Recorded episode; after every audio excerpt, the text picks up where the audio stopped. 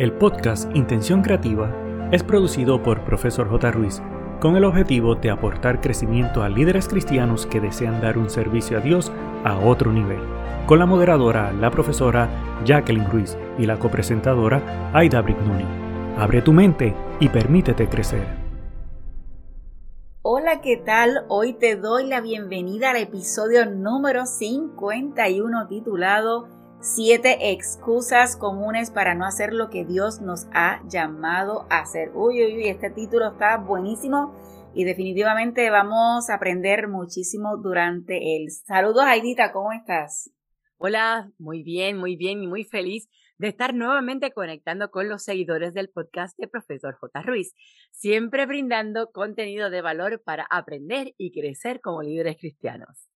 Eso es así. Y el dato curioso para hoy es que el 16 de mayo, oye bien, es el Día Internacional de la Luz establecido por la UNESCO, celebrado desde el 2017 con el objetivo de conocer la importancia de los avances y aportes de la luz para el desarrollo en todos los campos y facetas de la vida del ser humano.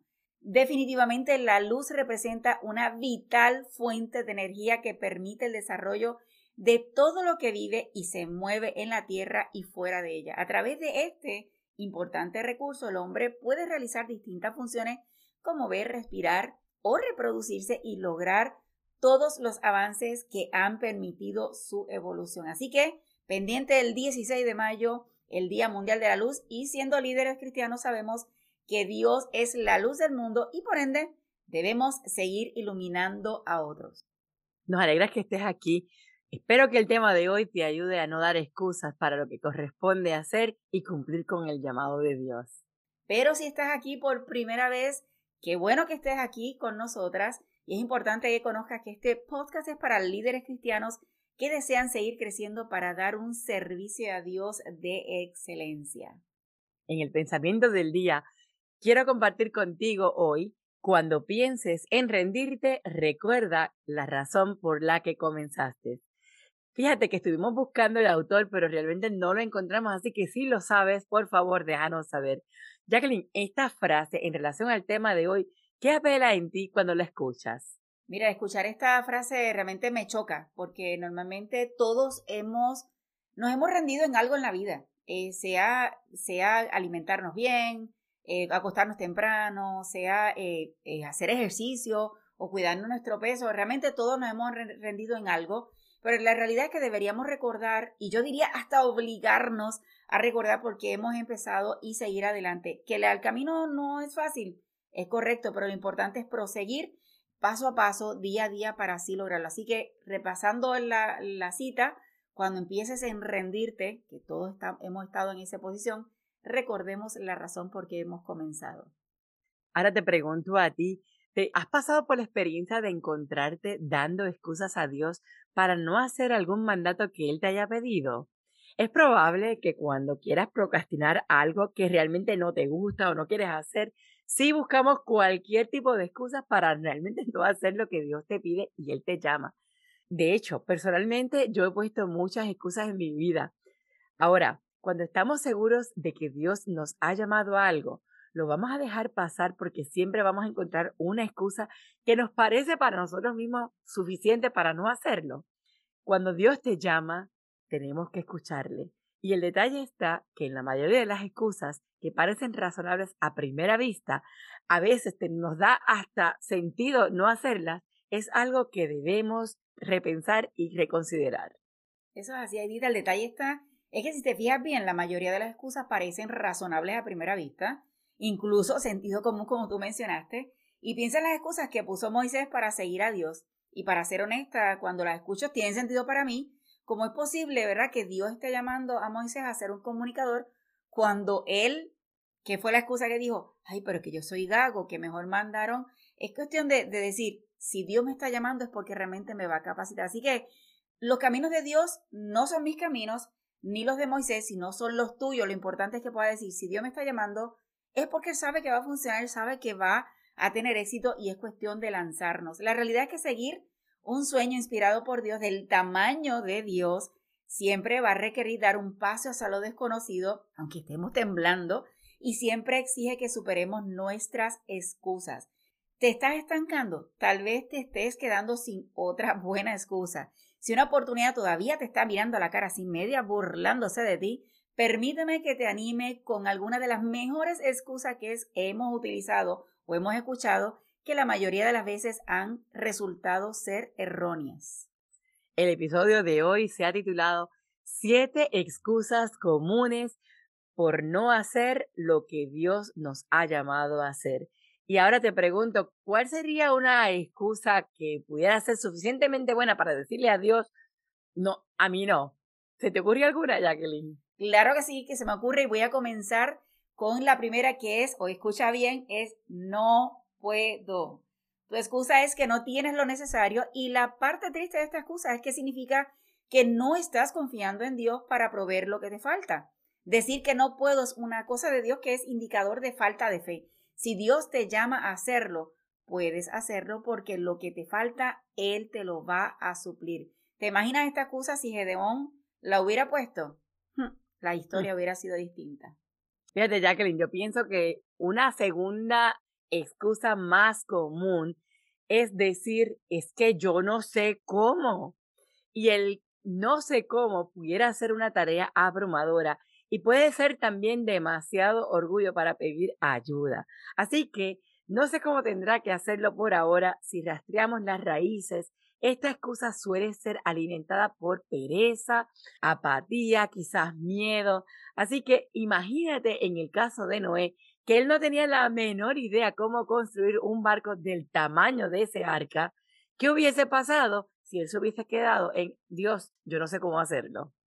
La número tres, no tengo tiempo. Yo quiero hacerte saber que si tú no lo sabes en el momento de, de, hoy, es que tú y yo y Aidita y el presidente de los Estados Unidos tiene 24 horas, incluso la persona que vive en la calle tiene 24 horas. Y es nuestra decisión decir cómo lo invertimos y cómo lo trabajamos, porque en realidad Dios lo que nos pide es obediencia ahora y nosotros preocupándonos por el tiempo. Y lo más probable es que con esta excusa nunca tengas tiempo porque decimos que no tenemos tiempo y automáticamente, ¿verdad? Producimos el que no tenemos el tiempo. Y tal vez esto te ha funcionado antes, pero yo espero que haya sido solamente por una temporada. Lo que realmente significa es que yo tengo mi tiempo y Dios tiene su tiempo.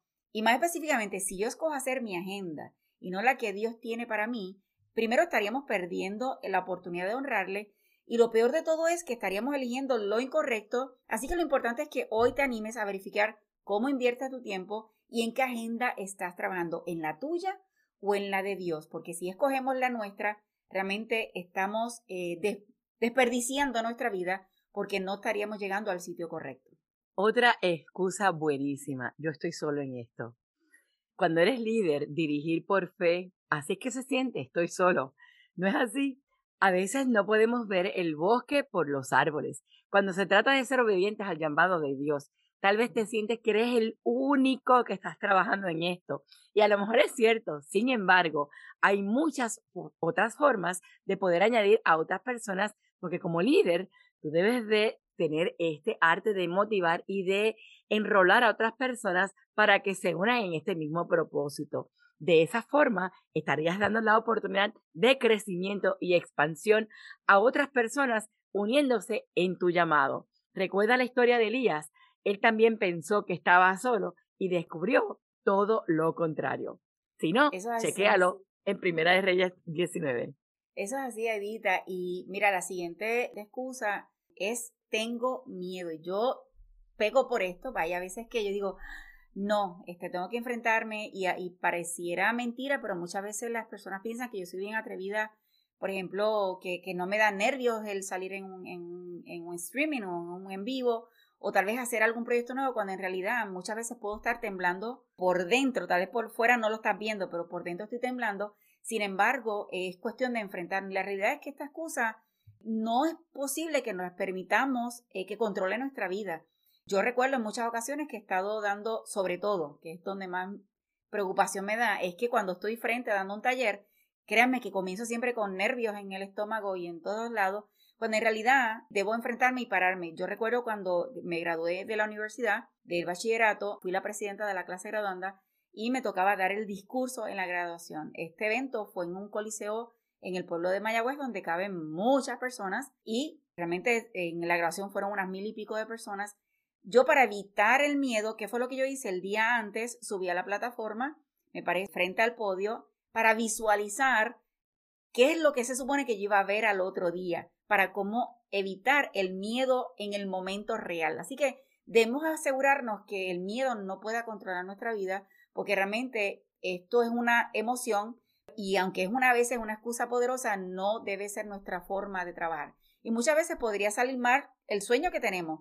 Podríamos estropearlo porque nuestro miedo hace que se, ¿verdad? Lo hagamos tal vez no necesariamente como quisiéramos, pero podría haber malinterpretado lo que sientes que Dios te está llamando cuando en realidad tu miedo es el que está hablando y no el llamado de Dios. Además, nuestra mente es capaz y es hábil para crear rápidamente lo peor en el escenario y hay que evitar esto. Hay que confiar y aprender todo el tiempo a confiar en Dios. Incluso cuando tienes miedo de hacerlo, siempre puede producir el, hecho de confiar en Dios en victorias designadas por Dios y del tamaño de Dios. Así que de hecho puedes buscar esta victoria y llegar a hacerlo siempre que puedas enfrentar este miedo. Así que piensa en Esther cuando tal vez tuvo miedo a enfrentarse ante el rey, pero ¿cuál fue la historia? Que venció el miedo y pudo lograrlo. Otra excusa es que no me puedo dar el lujo o no me lo puedo permitir. Y esto me hace pensar y me pone en una perspectiva donde tienes miedo de que el sueño sea más caro que la provisión de Dios. Quizás esto jamás lo verbalizaría, sin embargo, es una realidad. No puedo decirte cuántas veces he escuchado que el miedo al dinero o de dónde va a salir el, los fondos para poder realizar un proyecto, para poder hacer algo que se escucha demasiado de imposible por sencillamente no tengo el dinero.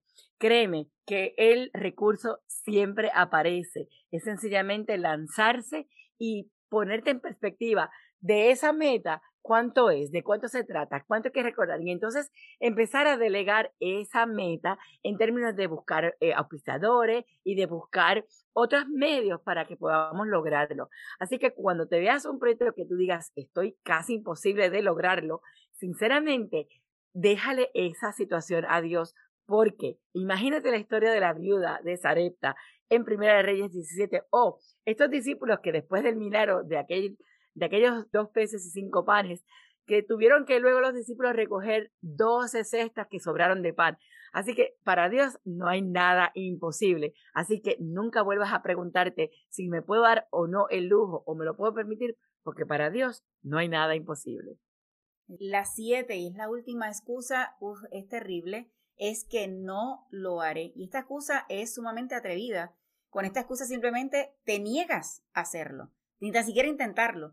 Puedes disfrazarla de muchas maneras, pero el hecho es que estás haciendo las cosas a tu manera en lugar de hacerlo a la manera de Dios. Puedes combinar todas las demás excusas aquí porque ni siquiera lo vas a intentar. Es decir, no, realmente estoy eliminando. Yo le digo a la gente cuando quieres probar un plato nuevo, no porque yo no lo como, pero lo has intentado anteriormente. ¿Cómo es posible que vas a decir que no si no lo has intentado? No sabes si te gusta o no. Esta es la misma excusa. Es como si prefirieras salir corriendo y no intentarlo. Y creo que todos hemos hecho esto en algunos aspectos de nuestra vida, así que procuremos evitarlo, como hizo Jonás, que simplemente se lanzó al mar y se lo tragó el pez por no intentar y luego le salió más caro el asunto. ¿Por qué? Porque perdió el tiempo y finalmente cuando pudo llegar tuvo que hacer el mismo trabajo simplemente con el proceso de haber estado en el estómago del pez. Mi querido amigo, es fundamental entender que tú como líder cristiano pudieras considerar que habrá una excusa para no seguir los sueños que Dios pone en tu corazón. Los obstáculos en la vida son abundantes y eso siempre lo vamos a tener. Puedes seguir poniendo excusas o puedes abordarlas de una en una.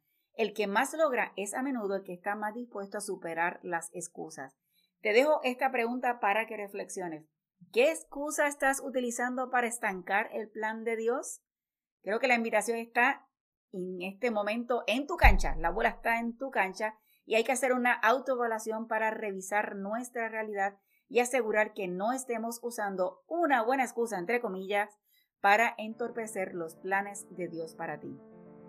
Ha sido un gusto de tu servidora Aida Brignoni y de la profesora Jacqueline Ruiz. El equipo de Profesor J. Ruiz agradece tu conexión y desea infinitas bendiciones para ti y toda tu familia.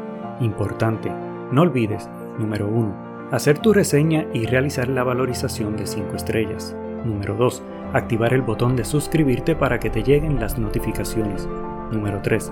Hacer una toma de pantalla, compartirlo en tus redes sociales y con otros. Para conocer los servicios o seguir a la profesora Jacqueline Ruiz, escribe en tu navegador o red social arroba profesor J. Ruiz con doble S de sirviendo. Pero sobre todas las cosas, no te limites a nuevas oportunidades de aprendizaje. Recuerda que juntos podemos construir un legado de bendición.